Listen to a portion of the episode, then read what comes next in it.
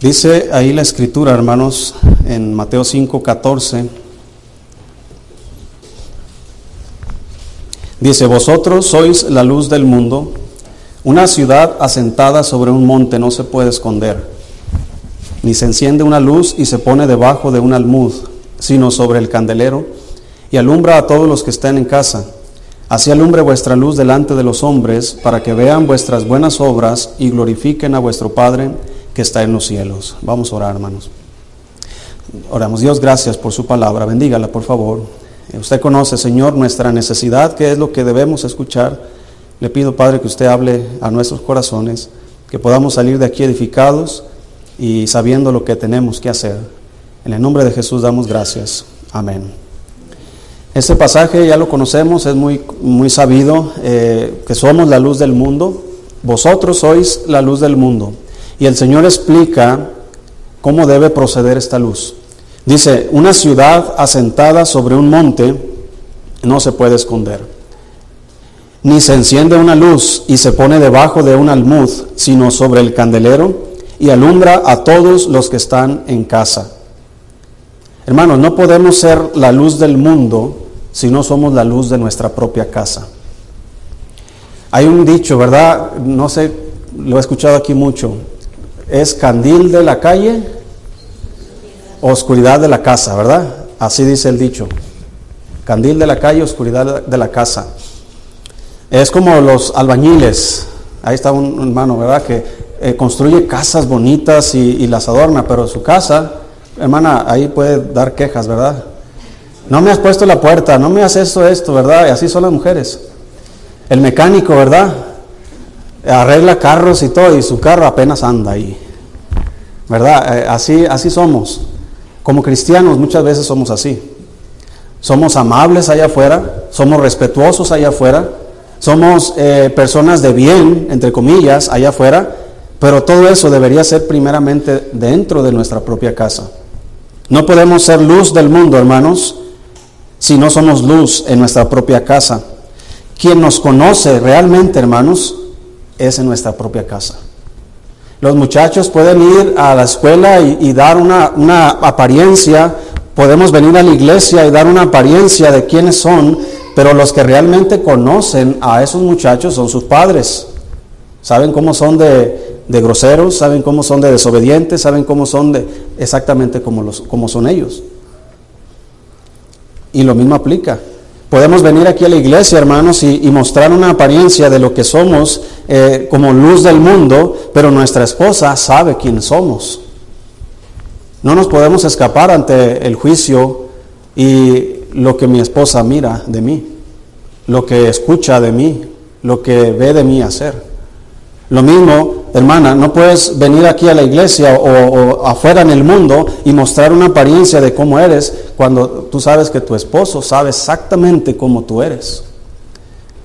Así que no podemos como cristianos, hermanos, ir al mundo y, pensar que podemos engañar a todo el mundo y podemos mostrar una apariencia y podemos ser buenos con todo el mundo, hermanos, pero Dios sabe exactamente cómo somos. Él conoce nuestra condición. Él sabe nuestros caminos, nuestros procederes, sabe nuestros pensamientos, sabe nuestras obras, Él conoce nuestras palabras, Él conoce nuestros corazones. Así que no podemos ser luz realmente allá afuera si no lo somos aquí adentro. Así alumbre, dice la Biblia, vuestra luz delante de los hombres para que vean vuestras qué? Buenas obras. Las buenas obras están ligadas con la luz, ¿sí? No puedo decir yo que soy un buen cristiano si no lo demuestro. No puedo decir que soy un buen cristiano si no tengo obras. El, libro de Santiago, eh, eh, Santiago nos dice exactamente algo parecido. Muéstrame tu fe sin qué, sin tus obras. Es decir, no, no digas solamente que eres cristiano, muestra que eres cristiano. No digas solamente que eres un, un hijo de Dios, vive como un hijo de Dios. ¿Sí me explico, hermanos? No es nada más decir y sentirnos orgullosos de que somos salvos y que vamos a ir al cielo cuando muramos y que Dios es nuestro Padre y que Él nos ama y que Él es muy bondadoso y que Él suple mis necesidades y todo lo bueno que involucra de Dios. Esas son las obras de Dios hacia nosotros. Pero ¿cuáles son las obras de nosotros hacia Dios? Para que glorifiquen los hombres a vuestro Padre que está en los cielos. ¿Se ha fijado, hermano, que nuestra conducta causa que Dios sea blasfemado o que Dios sea glorificado? Depende cómo andamos. ¿Ha escuchado usted la frase, ¿y eso que es cristiano? Yo cuando recogíamos niños allá en Hermosillo, íbamos a las colonias y, invitábamos a los niños, sus papás nos los prestaban, pasaba un camioncito y los subíamos para llevarlos a la iglesia. Y hay veces que, a algunas ocasiones, los padres nos decían, hoy no va a ir mi hijo a la iglesia porque eh, se portó mal. otras veces nos decían, eh, ¿qué les están enseñando allá en la iglesia? Mi hijo se porta mal. Pero no dice eso de la escuela, ¿verdad? Ya no voy a mandar a mi hijo a la escuela porque se está portando mal. No, tiene que ir a la escuela porque tiene que superarse. Entonces, están, hermanos, poniendo, como dijo Isaías, hay de aquellos que a lo bueno dicen malo y a lo malo dicen bueno, que llaman a la luz tinieblas y a las tinieblas llaman luz. No podemos, hermanos, nosotros vivir de esa manera. Nosotros debemos tener certeza de que es tinieblas y que es luz qué es el bien y qué es el mal, qué es lo correcto y cuál es el error, cuál es la verdad. Debemos estar en nosotros, hermanos, eh, sabiendo cuál es mi proceder, cuál es mi camino, qué estoy haciendo con mi vida, a qué le estoy tirando como cristiano. ¿Dónde está mi avance? ¿Dónde está mi progreso en el Evangelio? ¿Dónde está mi vida alumbrando? ¿Estoy siendo de buen testimonio a mis familiares que no son salvos? ¿O soy una piedra de tropiezo para ellos? ¿Ellos no quieren venir a la iglesia por causa de mí? ¿O ellos cada vez que tienen problemas te buscan porque sabes, saben que eres la única o el único que les puede ayudar? Vosotros sois la luz del mundo. Una ciudad asentada sobre un monte no se puede esconder. Es imposible que un pueblo, una ciudad, esté asentada en un monte, tú lo puedas mirar. No se puede esconder. Muchos cristianos, hermanos, vivimos escondidos porque no estamos alusando, no estamos alumbrando. Estamos ocultos eh, bajo nuestra desobediencia, nuestra irresponsabilidad hacia Dios, nuestra negligencia. No estamos practicando los mandamientos del Señor, no estamos caminando con Dios, por lo tanto nos mantenemos ocultos. Había dos discípulos del Señor, hermanos, que seguían al Señor, pero secretamente, dice la Biblia por temor a los judíos. ¿Sí sabes quiénes eran esos dos? Uno de ellos era Nicodemo y el otro era José de Arimatea. Eran discípulos del Señor, pero secretamente. Yo creo que todavía hay muchos de esos hoy día. Son discípulos del Señor secretos. No sabemos si son o no. ¿Verdad? No sabemos por qué. Porque no están alusando, no están alumbrando. Hermanos, debemos ser una luz para el mundo. Y con esto me refiero, hermanos, no solamente las buenas obras que podamos hacer como cristianos, como ayudar a los pobres, ayudar al necesitado, darle comida al hambriento, dar limosna, ¿verdad?, a las personas que, de repente nos piden, eh, dar algo, una ayuda. Yo sé que no podemos alimentar a todos los pobres del mundo, pero podemos hacer al menos por el que se topa con nosotros. Aquel que toca tu puerta y te pide algo de comer, dale, dice la Biblia. Inclusive dice la Biblia que si tu enemigo te pide de comer, tienes que darle de comer. Esa es la forma correcta de vivir. Así que, con más razón, aquellos necesitados. Personas, hermanos, que no tienen eh, cómo sostenerse, nosotros debemos eh, proporcionar cuando nos topamos con ellos. ¿Cuántos de ustedes se han topado con personas en los semáforos en silla de ruedas? que están ahí pidiendo dinero, ellos no pueden trabajar, no les dan trabajo. Y ahí van, ¿verdad? Ellos no, ellos simplemente están pidiendo una ayuda. La Biblia dice que nunca debemos eh, voltear la cara a ellos, siempre debemos ayudarles. ¿Verdad? Siempre debemos estar dispuestos.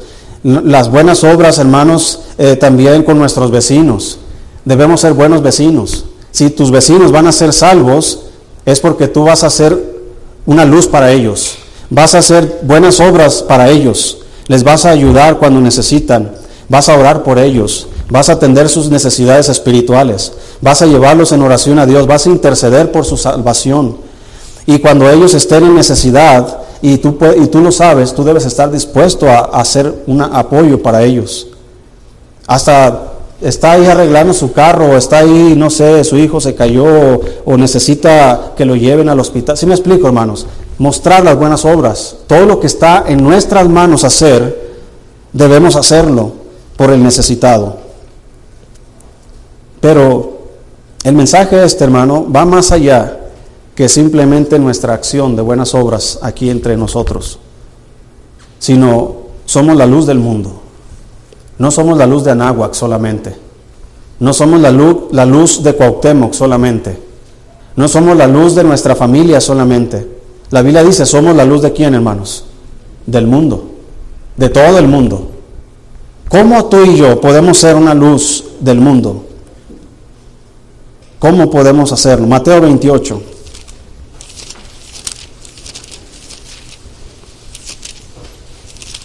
Mateo capítulo 28.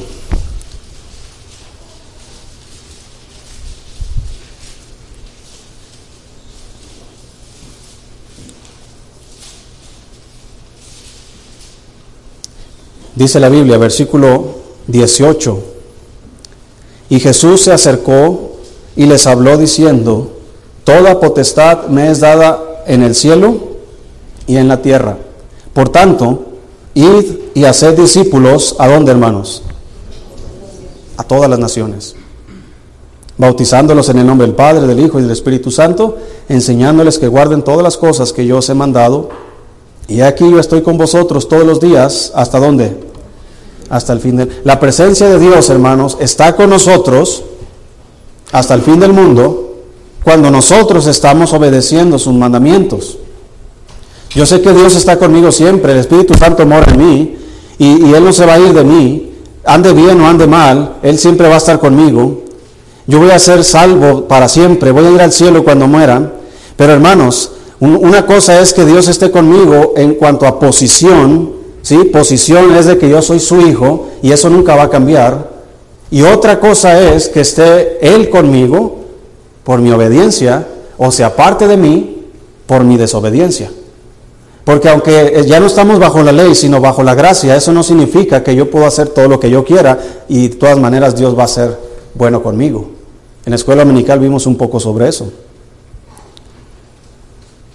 Yo debo ser luz para el mundo en todas las naciones, ir por todo el mundo y predicar el Evangelio. Dice la Biblia, por tanto, ir y hacer discípulos a todas las naciones. ¿Cómo es posible, hermano, que tú y yo podamos ir a todas las naciones a ser discípulos? ¿Cuál es la manera? Yo sé que físicamente es imposible, porque el único que está en todas partes es Dios. Él es omnipresente. Tú y yo no somos omnipresentes. Yo estoy aquí en Anagua, parado aquí predicándoles a ustedes, pero no puedo estar en China en este mismo momento. ¿Cómo le vamos a hacer, hermanos, para ir a todo el mundo a ser discípulos?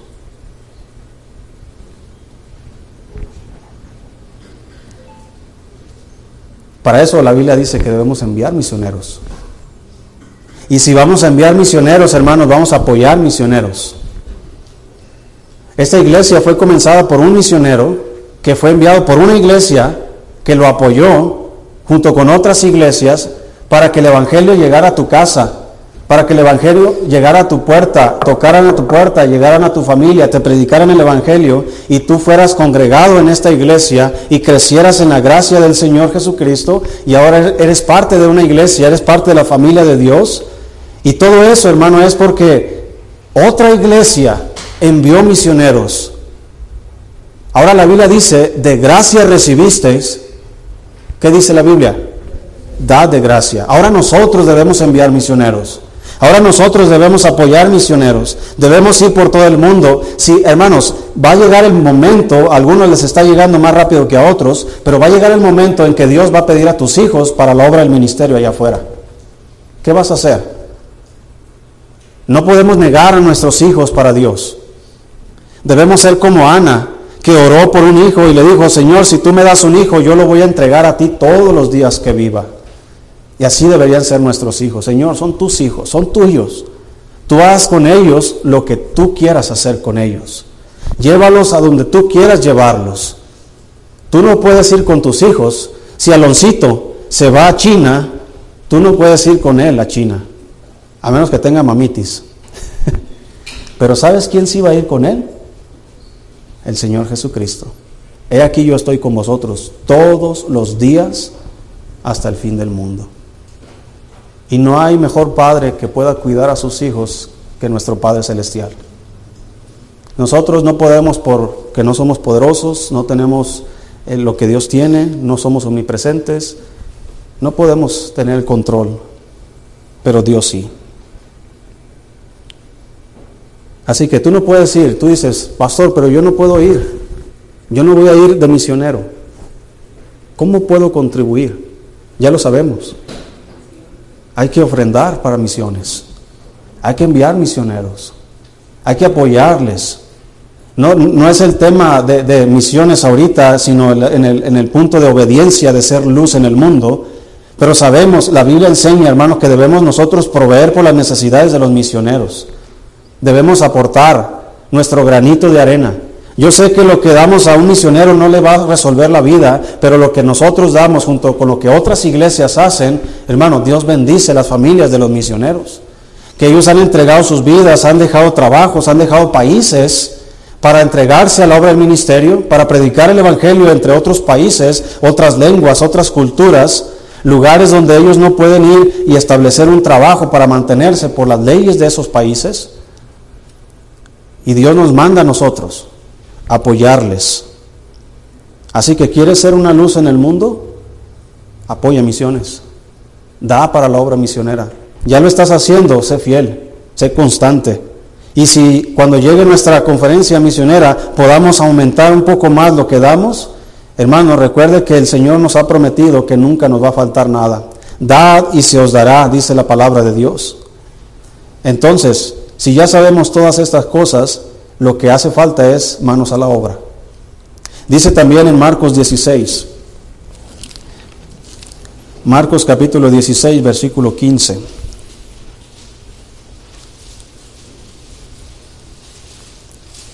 En, Mateo dice, hay que ir a todas las naciones, no importa dónde esté, no importa su lenguaje, no importa su cultura. Si Dios te llama a ti, hermano, para ir a predicar el Evangelio a otro país, debes obedecer el llamado de Dios, debes prepararte para ello. Y esta iglesia, hermanos, con gusto va a enviarte a ese lugar y vamos a apoyar, porque esa es la misión de la iglesia. Ese es el propósito por el cual estamos aquí. No estamos aquí nada más de adorno, no estamos aquí nada más para, para ocupar un espacio en este, en este mundo, estamos con un propósito. Aparte de los propósitos independientes de cada uno, el, propósito supremo del cristiano, hermanos, es predicar el Evangelio. Es que el Evangelio sea extendido por todo el mundo y debemos hacerlo. Así que, dice aquí en Marcos 16, versículo 15, dice, y les dijo, id por todo el mundo y predicad el Evangelio a quién, hermanos? A toda criatura. No solamente hay que ir a todo el mundo, pero a toda criatura. Toda persona, independientemente de su cultura. Hoy día estamos viviendo tiempos difíciles donde la homosexualidad, el lesbianismo y todo esto, hermano, y otras perversiones, gente, hermano, que necesita al Señor. A mí no me gusta lo que ellos enseñan, a mí, a mí, no me gusta lo que ellos hacen, pero lo hacen porque están bajo el pecado, porque no conocen al Señor. Pero si conocieran al Señor, dejarían de hacer esas cosas. No odiamos a los homosexuales, no odiamos a las mujeres que están cambiando su, el uso natural, no odiamos a las personas perversas que están pervirtiendo a los niños, no los odiamos. No nos gusta lo que hacen, no nos gusta lo que enseñan. No nos gusta que el gobierno quiera eh, a fuerzas meter todo esto a, todas las familias de la tierra. Y yo creo que todo se va a hacer más difícil, se va a hacer más horrible todavía, porque la Biblia lo ha profetizado así, que los últimos días iban a ser como los días de Noé, pero también como los días de Sodoma y Gomorra. No podemos detenerlo nosotros solos. Pero la palabra de Dios, hermano, sigue siendo poder de Dios para salvación a todo aquel que cree. Pero ¿cómo creerán si no hay quien les predique? ¿Cómo ese homosexual que, que no conoce al Señor y por eso vive así? ¿Cómo va a creer si no hay quien? No, es que yo no me acerco a ellos porque no vaya a ser que se me pegue. Eso no es, no es contagioso. No, es que ¿cómo, ¿cómo yo me voy a acercar a esos borrachos que andan tirados ahí en el piso? Hermano, a toda criatura. Inclusive a tus enemigos. Personas que tal vez no te caen bien en el trabajo o en tu vecindario. Esa señora que, que siempre se anda quejando, tu vecina, ¿verdad? No sé, yo hablo al, aire. Pero tu vecina que siempre se anda quejando ahí de ti que, y te critica y todo eso, esa persona también necesita el Evangelio, porque Cristo murió por ella, así como Cristo murió por ti. Dice Isaías 42, hermano, vamos a buscar ahí.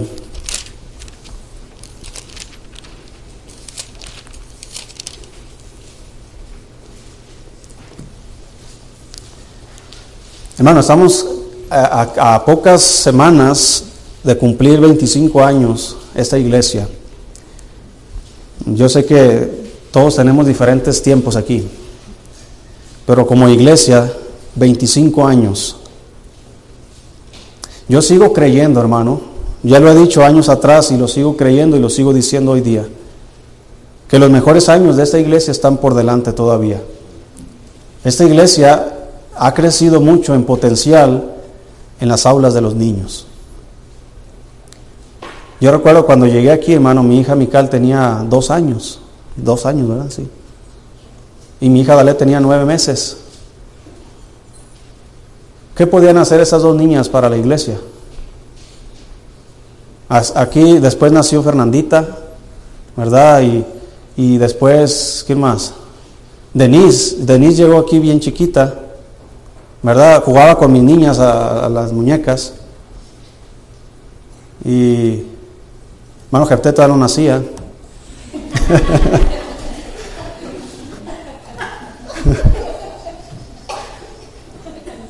¿Sí me explico, hermanos?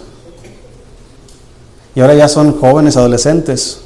Los jóvenes que había ya están casados. Ya tienen sus propios hijos. Hermano Betito tenía como 20 años de novio todavía cuando llegué. ¿Sabe qué quiero decir, hermano? Es que Dios ha puesto esta iglesia en este lugar con un propósito.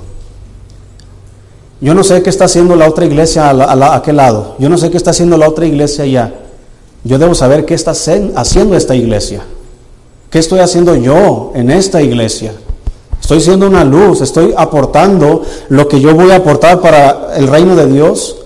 Estoy siendo de bendición, estoy siendo de, testigo del Evangelio. Estoy entrenando en mi casa porque debo ser luz en mi casa primeramente. Estoy entrenando a mis hijos para que ellos tengan eh, una relación con Dios, para que a su tiempo ellos puedan ser salvos cuando comprendan todo el asunto del pecado. Estoy capacitando a mis hijos como Isaí capacitaba a los suyos y cuando Dios requería de un rey fue a la casa de Isaí porque ahí había un joven conforme al corazón de Dios. Dios va a elegir mi familia, va a elegir tu familia para proveerse de un siervo. Mira, a, anoche estaba hablando con el pastor de Nuevo México y me decía que la mayor oración que el Señor pide a sus discípulos es por obreros. Él le dijo a sus discípulos, rogad al Señor de la mies que envíe obreros a su mies. Dios tiene su mies y Él tiene necesidad de, de, obreros. Y me pide a mí que yo le pida al dueño de la mies que envíe obreros a su propia mies. ¿Cómo está eso? Él es capaz, hermanos, de, proveer todos los obreros que Él necesite. Él es capaz, hermanos, de doblegar el corazón de los hombres, de quebrantarlos, de llamarlos. Pero sabes qué, hermano? Él está buscando también voluntarios. ¿Quién quiere? Como dijo el Señor, ¿a quién enviaré? ¿Y quién irá por nosotros? Y ahí estaba Isaías escuchando el mensaje. Y él no estaba diciendo, pues, ¿quién va a ir? ¿Verdad? Él dijo, Señor, aquí estoy yo. heme aquí, envíame a mí. Aquí estoy yo. Hermanos, a veces pensamos, es que, ¿qué, puedo hacer yo? Yo no sé hacer esto, yo no sé hacer aquello. Hermanos, nada más estudie la vida de los apóstoles y se va a dar cuenta que no necesitas capacitación anteriormente para poder ser parte de la mies del Señor. Él es el que capacita. Pero siempre tenemos prejuicios sobre nosotros mismos. Y todos sus siervos los han tenido. Moisés dijo, Señor, yo no sé hablar. Jeremías dijo, Señor, yo soy muy joven, soy un niño. Manda a alguien más grande, a alguien más sabio, alguien más, alguien que, quiera, alguien que, hermanos, el Señor simplemente, cuando Él pone sus ojos, hermanos, en alguien, déjeme decirle esto, es irresistible para esa persona. No puedes huir como Jonás y salirte con la tuya. A donde vayas, el Señor te va a seguir y la conciencia te va a acusar y te va a decir, he puesto mis ojos en ti y debes obedecer, porque el llamamiento de Dios es irrevocable. No hay manera de, altercar contra Dios en eso y no hay manera de llegar a un acuerdo. Lo único es rendirse completamente y hacer su voluntad. Mira lo que dice Isaías 42, versículo 6.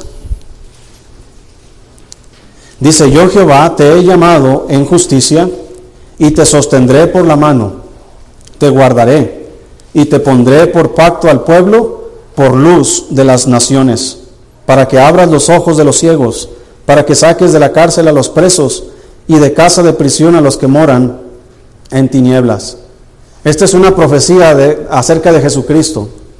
Cuando Jesucristo fue y predicó en, la sinagoga de, de, Nazaret, él predicó de este versículo. Sí, que el Espíritu Santo vino sobre él y que lo ungió Dios, en otro pasaje viene así, y que lo ha llamado para que abra los ojos de los ciegos y saque a los presos de la cárcel. Es una profecía acerca de Jesucristo, porque Jesucristo es la luz del mundo. Mira lo que dice también Isaías 49. Dice el versículo 1.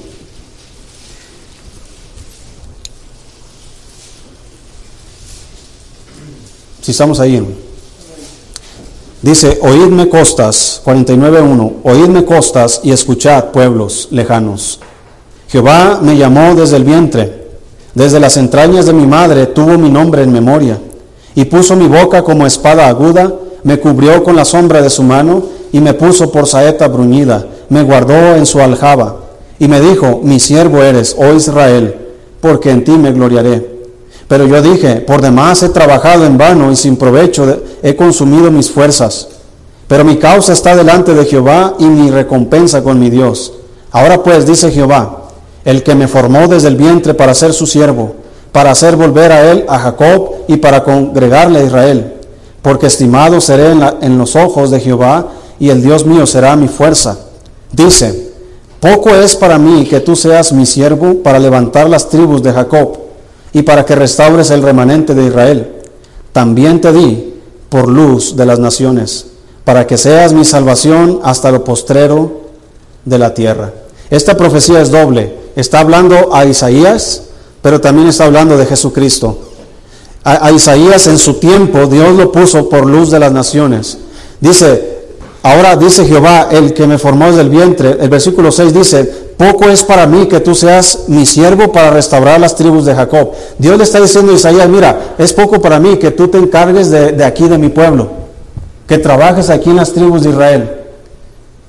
Pero te he puesto para que tu influencia llegue más lejos, para que seas luz de las naciones, para que seas mi salvación hasta lo postrero de la tierra. Y habla de Jesucristo. Así que el Evangelio de Jesucristo se predica hoy día casi en toda la tierra. Pero es curioso que estos pasajes, hermanos, que se refieren a Jesucristo y que se refieren, en el caso de este específicamente a Isaías, hay un pasaje en el Nuevo Testamento que es referencia a esto, que no se refiere a Jesucristo ni a Isaías. Mire, vamos a buscar a Hechos 13.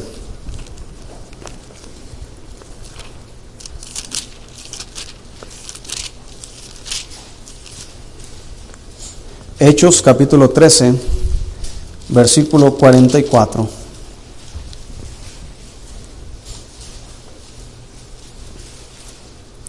El apóstol Pablo está predicando, él y Bernabé, Dice versículo 44, el siguiente día de reposo se juntó casi toda la ciudad para oír la palabra de Dios. Pero viendo los judíos la muchedumbre se, llenaban, se llenaron de celos y rebatían lo que Pablo decía, contradiciendo y blasfemando. Entonces Pablo y Bernabé, hablando con denuedo, dijeron, a vosotros, a los judíos, a la verdad era necesario que se os hablase primero la palabra de Dios. Mas puesto que la desecháis y no os juzgáis dignos de la vida eterna, he aquí nos volvemos a los gentiles. Porque así nos ha mandado, ¿quién hermanos? El Señor, diciendo, te he puesto para luz de los gentiles, a fin de que seas para salvación hasta lo último de la tierra. Ahora el apóstol Pablo y Bernabé se están atribuyendo a ellos mismos, diciendo, porque así nos ha mandado el Señor, diciendo, te he puesto por luz de los gentiles. Y yo creo, hermanos, que este pasaje no solamente habla de Isaías, no solamente habla de la profecía directa sobre Jesucristo, y no solo habla acerca de Pablo y Bernabé, también habla de nosotros. El Señor nos ha mandado a nosotros ser luz de las naciones y ser salvación hasta lo último de la tierra. ¿Cómo yo, con mis limitaciones, puedo cumplir con ese mandato? ¿Cómo lo puedes lograr? Hay dos formas. Y es muy, ¿cómo se dice? Muy trillada la frase. ¿Dando o qué? Oyendo. ¿Vas o das? ¿Sí comprendimos? ¿Vas? Tú vas. ¿Alguien quiere ir? La obra de Dios es extensa, necesitan obreros. No hay quien predique en muchos países, en muchas aldeas. ¿Quién quiere ir? Entonces, cuando vaya alguien, ¿quién quiere dar? Ahí es donde podemos ser luz. Es donde podemos tener influencia y una inversión en el cielo, porque es una inversión en el cielo. Vamos a Filipenses capítulo 2. Ya vamos terminando, hermano. Filipenses capítulo 2. Yo digo eso cuando ya los veo cansados para animarlos. y luego se desaniman otra vez. Filipenses capítulo 2. Porque es psicológico. Vamos a terminar. Ay, te relajas, ¿verdad? Estiras y dices, ya casi. Filipenses 2.12. Dice el apóstol Pablo a los filipenses. Vamos, a, un paréntesis aquí. La iglesia de Filipo era la primera ciudad de, de Macedonia donde el apóstol Pablo fue a predicar. Si recuerdas que el apóstol Pablo quería ir a Asia y el Espíritu Santo se lo prohibió, pero dice la Biblia que se le presentó en visión un varón macedonio diciéndole, pasa a Macedonia y ayúdanos. Entonces Dios, hermanos, le declaró al apóstol Pablo que era necesario que fueran a Macedonia a predicar el Evangelio. Cuando llegan a Macedonia, hermanos, llegan a, Filipo y en Filipo, hermanos, predican y luego los judíos van y, causan ahí oposición, los meten a la cárcel. Si recuerdas del carcelero de Filipo, si recuerdas que Pablo estando en la cárcel, dice que estaban amarrados con el cepo, eh, allá en, más al fondo, estaban cantando himnos a Dios y que comenzó un terremoto y todas las celdas se abrieron. Y el carcelero, viendo que las celdas habían abierto, pensó que todos habían escapado, agarró su espada y se iba a matar. Y el apóstol Pablo le dice, no te hagas daño, aquí estamos todos. Entonces el carcelero hizo una pregunta, ¿qué debo hacer para ser salvo?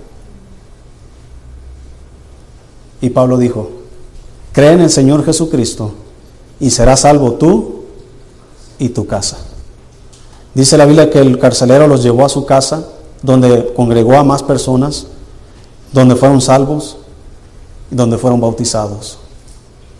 Yo creo que ahí comenzó la iglesia en Filipo. El primer miembro fue un carcelero. Y obviamente como las iglesias en aquella época iban creciendo y creciendo. Después Pablo se retiró de Macedonia y fue a predicar a otros lugares, ahora sí fue a Asia. Y ahorita vamos a ir a ese pasaje. Pero el apóstol Pablo les está animando a esta iglesia a la cual él les predicó el Evangelio. Y les dice, versículo 12, por tanto, amados míos, como siempre habéis obedecido, no como en mi presencia solamente, sino mucho más ahora en mi ausencia. Ocupaos en qué cosa? En vuestra salvación con temor y temblor, porque Dios es el que en vosotros produce así el querer como el hacer por su buena voluntad. Pero vea lo que añade, haced todo sin qué, sin murmuraciones y contiendas. No debemos andarnos quejando, hermano, de por qué Dios me dio la vida que me dio, por qué yo tengo lo que tengo, por qué yo soy lo que soy. Hay un propósito. Y cuando yo me ocupo en mi salvación con temor y temblor, Dios comienza a poner deseos en mi corazón que Él quiere que yo haga. Mire, alguien que camina con Dios no comprende los caminos de Dios, no comprende los, los planes de Dios y tampoco puede entender los propósitos de Dios. Pero alguien que camina cerca de Dios, que se ocupa en su salvación con temor y temblor, es decir, cuando se ocupa en su salvación es que pones atención a tu vida espiritual, pones atención a lo que tienes que cambiar, pones atención a lo que tienes que hacer y lo haces. Cuando estás ocupado en que tu vida cristiana funcione y esté alumbrando, es cuando Dios comienza a poner deseos aquí en el corazón. Oye, hijo, me gustaría que fueras allá. Oye, hijo, me gustaría que hicieras esto. Oye, hijo, y tú vas a poder escuchar la voz, porque Jesús dijo, mis ovejas oyen mi voz y me siguen. Y vas a poder entender lo que Dios está esperando de ti, porque Él va a producir el querer y Él va a producir el hacer por su buena voluntad. Así que cuando yo entiendo esto, que Él va a obrar en mi vida, si yo camino con Él, obedezco su palabra, Él me va a poner un deseo de hacer algo y me va a mandar a hacerlo, yo no debo preocuparme por los recursos que se requieran para hacer el trabajo de Dios, porque es el trabajo de Dios. Y el trabajo de Dios, hermano, requiere recursos de Dios, no mis recursos. Entonces, ahí podríamos decir, entonces no voy a dar porque Dios no necesita mi dinero. No, lo que pasa es que lo que Él te dio le pertenece a Él. ¿Sí me explico? Dios no va a mandar ángeles del cielo a ofrendar misiones. Él no va a mandar ángeles del cielo a hacer la obra misionera. Él nos va a mandar a nosotros. Así que, vea lo que dice ahora sí en Filipenses 4.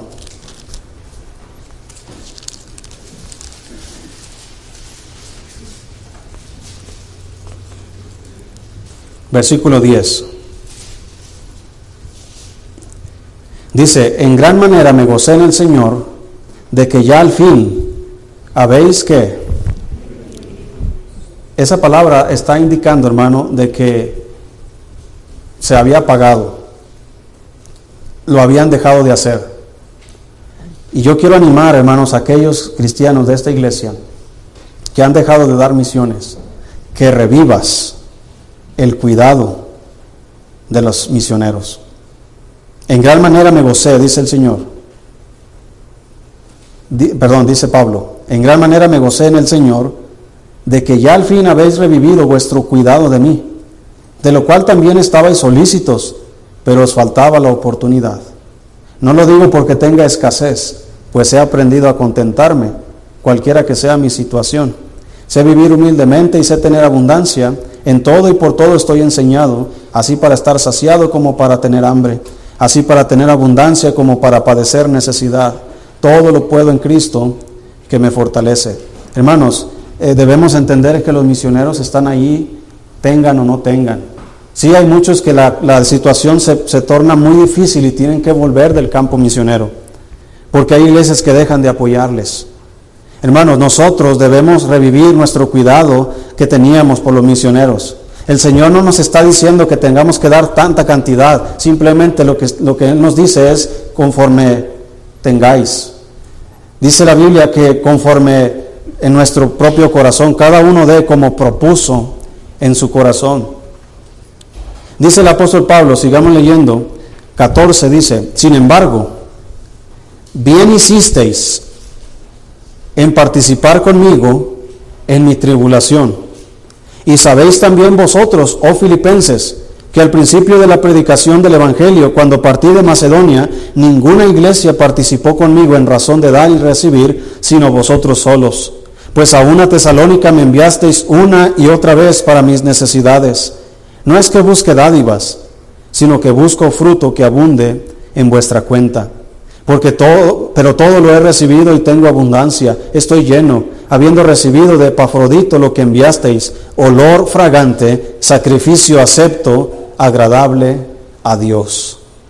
Hermanos, aquí el apóstol Pablo dice, yo tenía una tribulación y, estoy bien contento, me gocé en el Señor de que ustedes, hermanos de Filipos, revivieron ese cuidado que antes tenían y me enviasteis para mis necesidades. No es que yo, yo busque así que ustedes me estén dando, dice, sino que estoy buscando fruto que abunda en vuestra cuenta. Lo que está declarando Pablo es que cuando nosotros contribuimos a la extensión del Evangelio, lo que ellos hacen en relación de las almas es fruto a nuestra cuenta.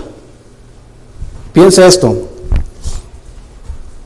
Dice la Biblia, hablando de, mm, de Abraham, que él fue puesto por padre de las naciones y que en él iban a ser bendecidas todas las familias de la tierra por el creyente Abraham, el padre de la fe.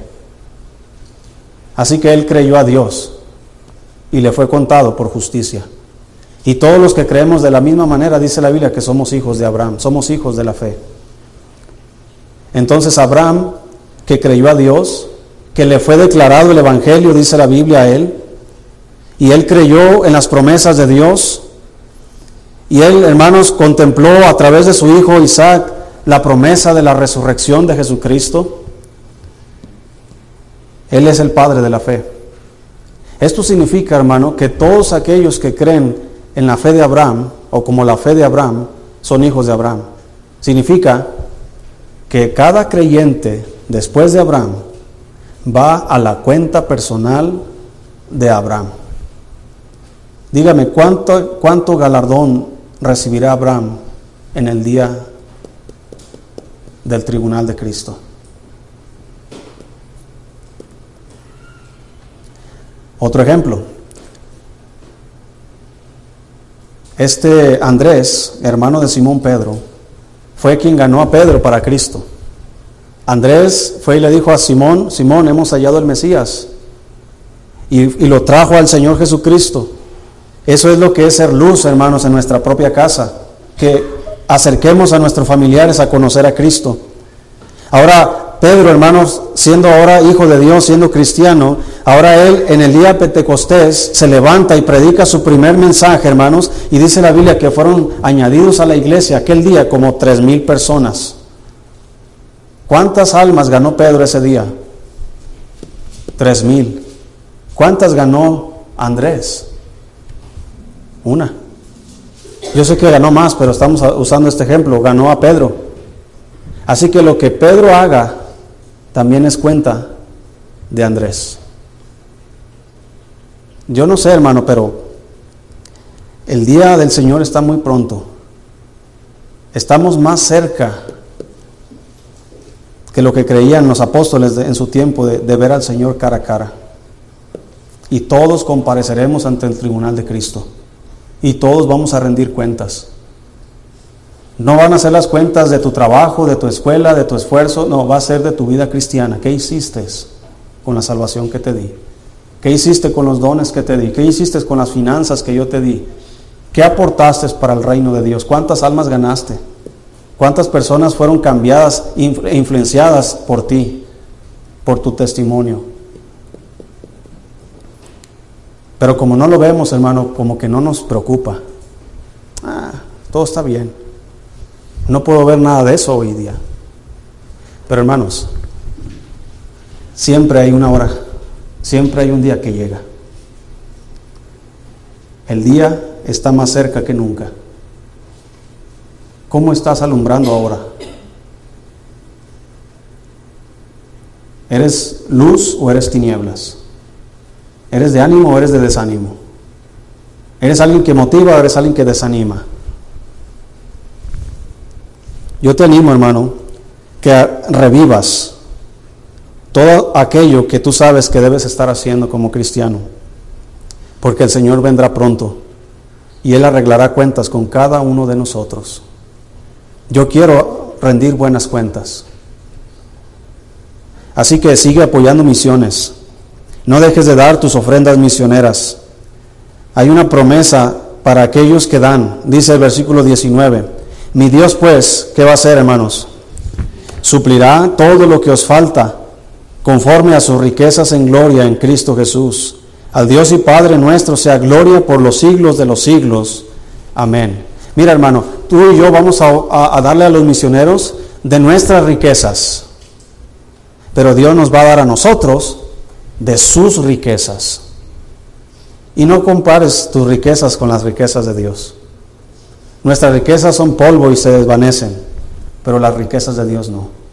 Así que buscad las cosas de arriba, buscad las cosas de allá arriba y no las de la tierra. Así que si quieres seguir siendo luz en tu vida, comienza en tu casa, con tu buen testimonio Hazlo en la iglesia con tu buen testimonio y hazlo en todo el mundo. Y si Dios te llama para que vayas a predicar, no rehuses obedecer. Porque Dios también tiene peces hoy día que pueden tragar a alguien que no va, como Jonás. Dios también tiene un aguijón, como el apóstol Pablo, que se rehusaba que el Señor ya había tratado con él. Así que hermanos, mientras tengamos vida, mientras tengamos salud, fuerza, mientras tengamos todavía nuestra vida espiritual eh, en un sentido sano, donde todavía el Señor nos reprende, el Señor nos habla, el Señor nos enseña y nosotros obedecemos, a pesar de nuestras fallas. Porque cuando sea demasiado tarde, hermano, cuando el corazón se endurece, cuando ya no hay obediencia, cuando ya no hay, hermanos, esa, esa sensibilidad del Espíritu Santo, estamos en un peligro, hermanos, que ni te imaginas en lo que podemos caer. Así que mientras estamos aquí todavía hay esperanza. Podemos mejorar nuestras vidas, podemos apoyar todo lo que tengamos que apoyar para la obra de Dios. Es la obra de Dios, no es mi obra, no es tu obra, es la obra de Dios. Y la obra de Dios requiere nuestra obediencia. No se preocupe por lo demás. Dios se encarga cuando somos obedientes. Termino diciéndole esto. Si usted atiende los asuntos de Dios, Dios va a atender tus asuntos también. Pero cuando tú estás queriendo que Dios atienda tus asuntos y tú no, ni siquiera miras a sus asuntos, no esperes que cambien las cosas. Tu vida seguirá igual. Tu problema seguirá ahí. Tu necesidad seguirá ahí. ¿Por qué? Porque no estamos siendo obedientes. Pero comienza a hacer algo por la obra de Dios y verás cómo Dios comenzará a hacer algo por ti, por tu familia, por tu matrimonio, por tus hijos, por tus finanzas, por tu salud, por todo lo que involucra tu persona. Porque Dios no es injusto para olvidar la obra que hacemos por amor a su nombre. Él siempre paga mejor. Todos puestos de pie, hermanos, por favor.